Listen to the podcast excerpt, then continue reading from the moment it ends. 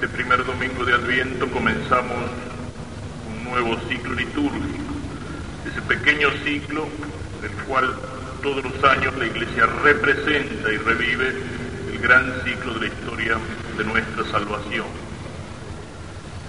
El Adviento, cuyo nombre significa advenimiento, cuyo nombre significa venida, que nos habla de la venida de Cristo, que nos llama por lo tanto a la vigilancia curioso señalar que en los últimos evangelios, final del siglo anterior, que nos preparaban para la venida de Cristo Rey triunfante en la parusía, también estaba presente el tema de la vigilancia a través de distintas imágenes. La vigilancia en la espera de la segunda venida de Cristo, de la venida definitiva. Ahora encontramos nuevamente ese tema en relación a la primera venida, en relación a la primera venida de Cristo, en relación a la Navidad. Pero en el espíritu del Adviento, como lo señala el prefacio, esa primera venida, el recuerdo, la conmemoración de la primera venida, nos prepara y nos lleva a estar alertas para la segunda. Así que el tema se repite y el predicador a veces no sabe qué decir. Eh, de cualquier forma, en el Adviento tenemos esa doble mirada, una hacia el pasado, conmemoración de Cristo que ya vino, y el hecho de que Cristo haya venido después de toda la espera de la humanidad, nos afirma en nuestra fe, en nuestra confianza, en nuestra esperanza, cuando por sus palabras sabemos que nuevamente volverá. Durante muchos siglos la humanidad fue, fue esperanza del Salvador, esperanza del Mesías prometido. Esperanza que a lo mejor estaba tan solo en el clara, en el corazón de algunos pocos fieles, de aquellos pobres de Yahvé que sobrevivían a la misma apostasía de Israel.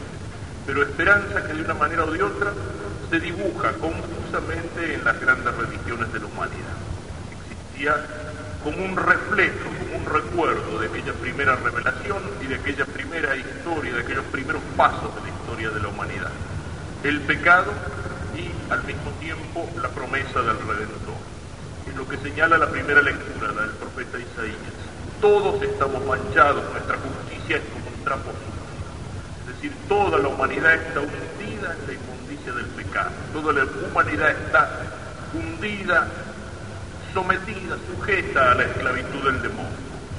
Pero en medio de esa situación de miseria, un grito de esperanza y de deseo, un llamado a la conversión de nosotros, pero un grito de esperanza hacia Dios, que es el único que puede arrancar al hombre de su situación miserable. Vuélvete a tus servidores por amor, rasga el cielo y desciende hasta nosotros, grita el profeta expresando la esperanza de Israel. Y esa venida se cumple en Cristo, y se cumple ofreciendo al hombre una realidad que estaba por sobre todas las esperanzas y las imaginaciones posibles de los hombres. Porque no podían imaginar que ese Salvador iba a ser el mismo Dios que iba a tomar nuestra cara. Y que no solamente iba a venir para limpiar en nosotros del pecado, sino que iba a venir para elevarnos a participar de la vida divina, de esa Trinidad que iba a ser también revelación en sus labios porque no era conocida por todo el Antiguo Testamento. Esa es la primera venida de Cristo. Y ese Cristo cuando vuelve al Padre nos anuncia que ha, que ha de volver otra vez. Y así como vino un día en la pobreza, en la oscuridad, en la humildad del pesebre, va a volver otra vez en la majestad de su gloria, en la plena manifestación de su poder, para juzgar a los vivos y a los muertos. Pero el Adviento también no solamente nos hace recordar la primera venida y prepararnos para la segunda, sino que el Adviento también nos hace mirar a Cristo que viene, que en medio de ese tiempo Cristo viene permanentemente. Cristo viene al alma de cada uno de nosotros por la gracia. Es lo que señala San Pablo. No dejo de dar gracias a Dios por vosotros, por la gracia que Él os ha concedido en Cristo Jesús. Podemos decir que la gracia que nos configura con Cristo, la gracia que hace presente a la Trinidad, que hace presente a Cristo. Si alguno me ama, mi Padre lo amará y vendremos a Él y haremos mansión en Él. La gracia que nos configura con Cristo mismo porque nos hace hijos de Dios.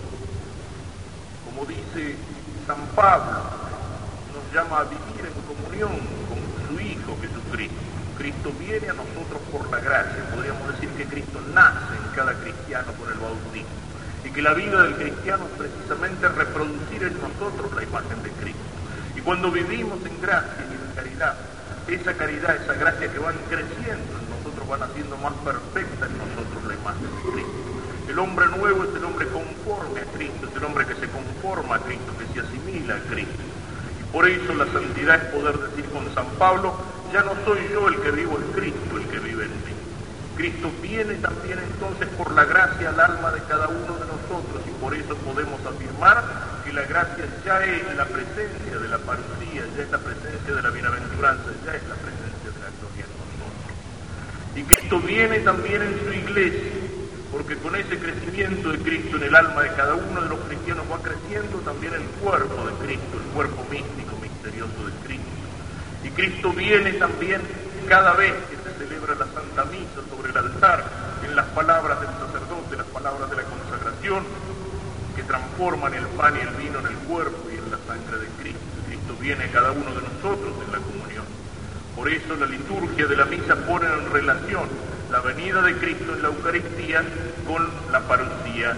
Ven, Señor Jesús, dice la iglesia cuando aclama esa presencia real de Cristo. Ven, Señor Jesús. Y por último, el Evangelio, que nos hace mirar hacia la segunda venida de Cristo y que nos llama a la vigilancia, con la imagen del hombre que deja cuando sale de viaje a sus servidores. Cada uno tiene su tarea y les recomienda que permanezcan en vela. Estar prevenido, no se sabe cuándo va a volver. Puede llegar al amanecer, al atardecer, a medianoche, al canto del gallo por la mañana. Lo que importa es que nos encuentre vigilados. Nuevamente la referencia a esa parusía cuyo tiempo no lo saben ni los ángeles del cielo ni el Hijo en cuanto hombre, sino solamente el Padre. Nuevamente la referencia que Cristo viene como el ladrón, es decir, de improviso, y que nosotros tenemos que estar vigilando, tenemos que estar velando.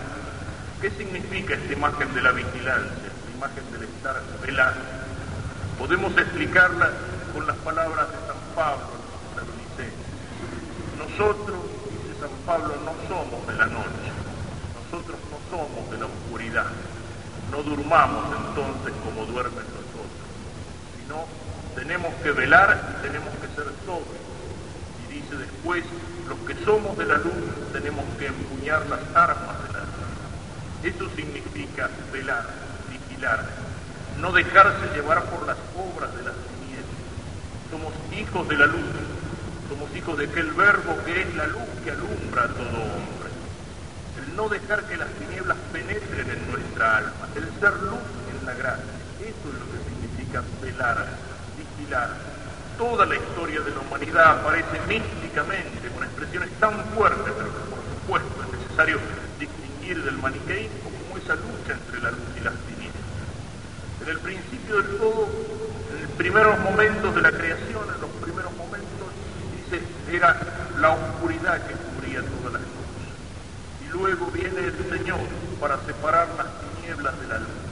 Y a partir de ese momento la luz y las tinieblas quedan presentes en el mundo, no solamente de una manera física, sino también de una manera espiritual. Y hay quienes son de la luz y hay quienes son de las tinieblas. Hay quienes hacen las obras de la luz y hay quienes hacen las obras de las tinieblas. Cuando la luz de Dios viene a este mundo que por el pecado es mundo de tinieblas, el verbo es la luz que alumbra a todo hombre que viene a este mundo. Y quienes lo reciben son hijos de la luz, pero al mismo tiempo el verbo vino y los suyos no lo recibieron. Y los hombres prefirieron las tinieblas a la luz porque sus obras eran malas y rechazaron la luz porque ponían descubiertos sus ojos. Y eso proseguirá así a lo largo de toda la historia de la humanidad, hasta con la segunda venida de Cristo que se va a manifestar en luz, se, produzca en ese momento el triunfo definitivo de la luz. El descenso de aquella Jerusalén celestial en la cual, como dice el Apocalipsis, no hará falta la luz del sol ni hará falta la luz de una lámpara, porque será alumbrada por la luz que sale del trono del anciano y del cordero. Dios mismo será la luz. Triunfo definitivo de la luz cuando aquellos que hayan rechazado definitivamente la luz, sean arrojados a las tinieblas exteriores, pero ya son las tinieblas vencidas, son las tinieblas sometidas, son las tinieblas que solamente podrán servir como marco para que resalte la luz que alumbra la Jerusalén celestial, porque todo al final tiene que dar gloria a Dios, incluso esas tinieblas